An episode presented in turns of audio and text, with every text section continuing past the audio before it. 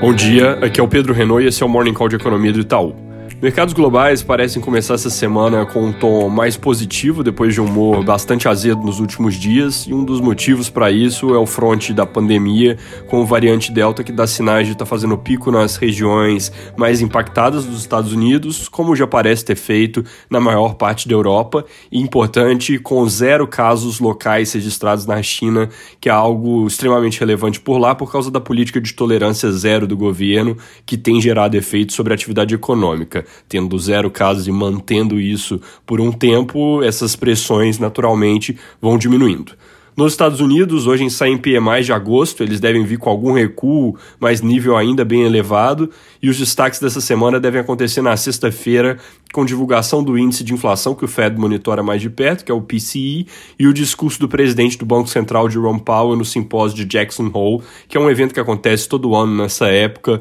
com discussões sobre economia e política monetária, trazendo às vezes pistas sobre mudanças na forma como o Fed conduz a sua política. Na Europa, PMI de agosto já saíram mostrando nível forte no mês, com algum recuo da parte industrial, que estava na máxima histórica, e serviços praticamente de lado e um patamar bem forte também, confirmando então o impacto limitado da variante Delta. No Reino Unido, especificamente, o número não veio tão bom, a parte de serviços teve uma queda meio inesperada, a despeito da melhora nas perspectivas para o vírus. Isso pode indicar alguma desaceleração do setor ao longo do terceiro TRI, depois de meses mais fortes. Aqui no Brasil, apesar da tentativa de pacificação na semana passada, que foi encabeçada pelo presidente do Senado, Rodrigo Pacheco, e o ministro da Casa Civil, Ciro Nogueira, a temperatura entre governo e STF voltou a esquentar com a oficialização do pedido de impeachment do ministro Alexandre de Moraes na sexta e promessa do presidente Bolsonaro de que o pedido do ministro Barroso vem na sequência. O STF, por sua vez, determinou mandatos de busca e apreensão contra aliados do presidente, o deputado Otônio de Paula e o cantor Sérgio Reis,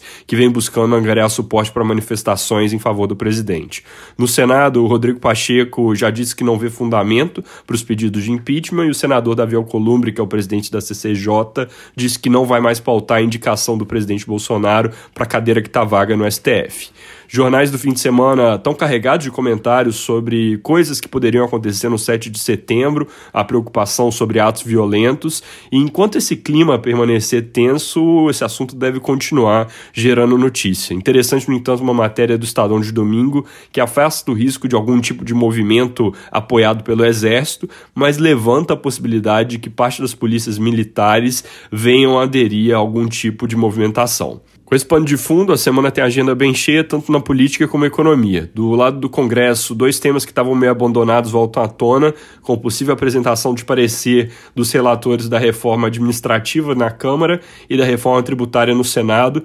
tributária não aquela que está sobre os holofotes agora sobre dividendos e imposto de renda, mas aquela que já vem sendo discutida há um bom tempo, a PEC 110, cujo principal ponto é a criação de um imposto sobre valor agregado. Obviamente, parecer apresentado significa mais um passo dado, mas com o contexto atual e a ordem de prioridades, não é nada claro que essas propostas vão de fato ter espaço para avançar. Sobre prioridades, jornais trazem que ainda não há definições sobre a nova versão do Bolsa Família, mas que o programa pode acabar ficando menor do que o presidente Bolsonaro vem prometendo, com benefício mensal pouco abaixo de 300 reais, enquanto ele menciona a faixa de 300 a 400. Outra coisa que ocupa tempo e energia do Congresso, então tira espaço para agendas mais estruturais e pode gerar barulho, é a discussão sobre fundo eleitoral, cujo aumento foi vetado pelo presidente, mas que vai ter articulação intensa nos próximos dias do Congresso junto ao governo para tentar alocar mais espaço nessa linha na lei orçamentária de 2022, que precisa ser enviada até o fim do mês. Por fim, ainda tem toda a história da PEC sobre precatórios, há diferentes caminhos a serem seguidos,